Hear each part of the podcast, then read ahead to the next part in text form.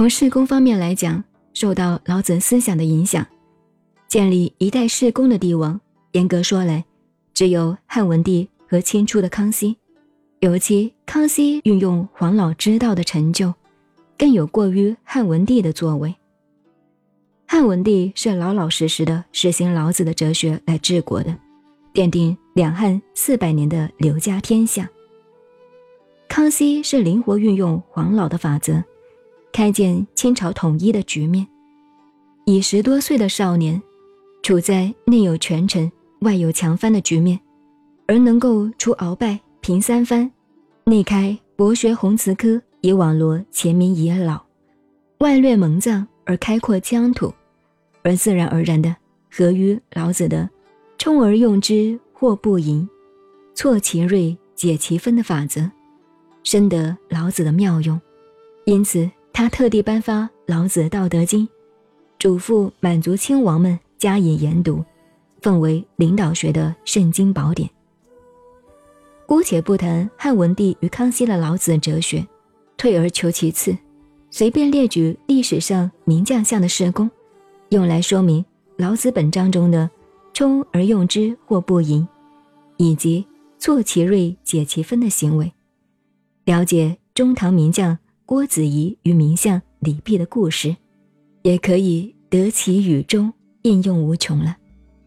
郭子仪是地地道道经过考试录取的武举出身，历任军职，到了唐玄宗天宝十四年，安禄山造反，才开始诏命他为卫尉卿、灵武郡太守、克朔方节度使，屡战有功。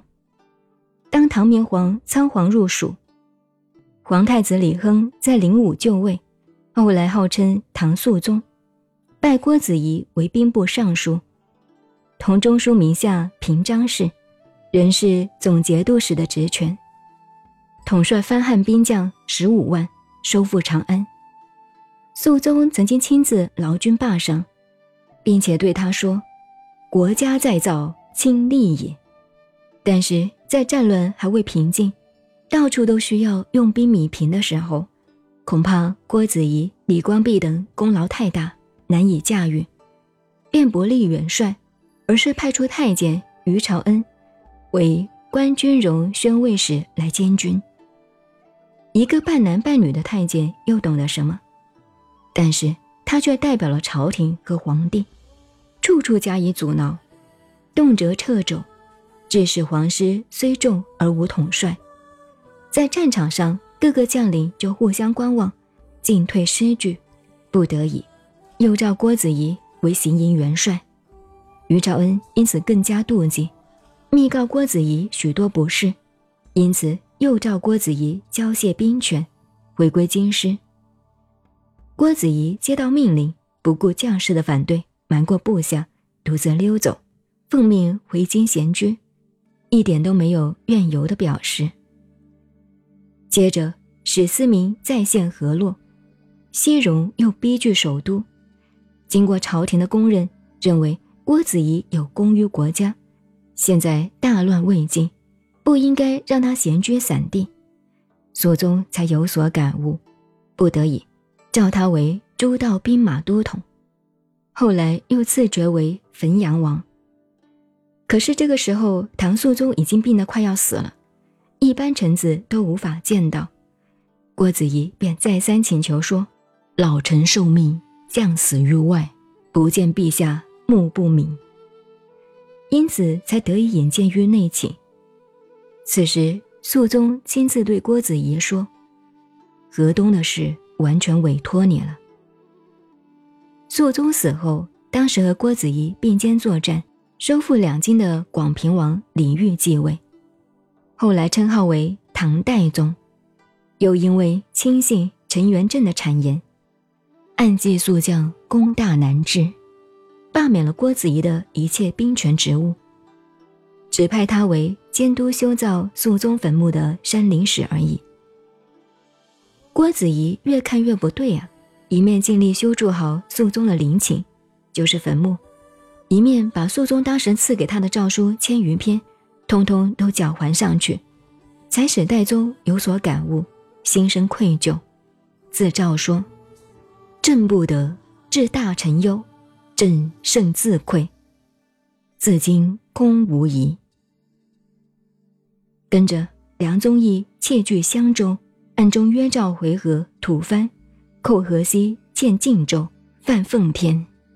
戴宗也同他的祖父唐明皇一样，离京避难到陕州，不得已又匆匆忙忙拜郭子仪为关内副元帅，坐镇咸阳。这个时候，郭子仪因为罢官回京以后，平常所带的将士都已经离散，身边只有老部下数十个骑士。他一接到诏命，只好临时凑合出发，借民兵来补充队伍。一路南下，收集逃兵败将，加以整编。到了武关，又收编了驻关防的部队，凑了几千人。后来总算碰到旧日的部将张之杰来迎接他，才在洛南扩大阅兵，屯于商丘。因此又是军威大振，使得吐蕃夜溃遁去，再次收复两京。大概介绍了郭子仪个人历史的几个重点，就可以看出他的立身处世，真正做到了用之则行，舍之则藏，不怨天不尤人的风格。他带兵素来以宽厚著称，对人也很忠恕，在战场上沉着而有谋略，而且很勇敢。朝廷需要他时，一接到命令，不顾一切，马上行动。等到上面怀疑他要罢免他时，也是不顾一切，马上就回家吃老米饭。所以屡处屡起，国家不能没有他。像郭子仪这样的作为，处处合于老子的“充而用之，或不盈”的大经大法，无怪其生前享有令名，死后成为历史上富贵寿考四字俱全的。绝少数名臣之一。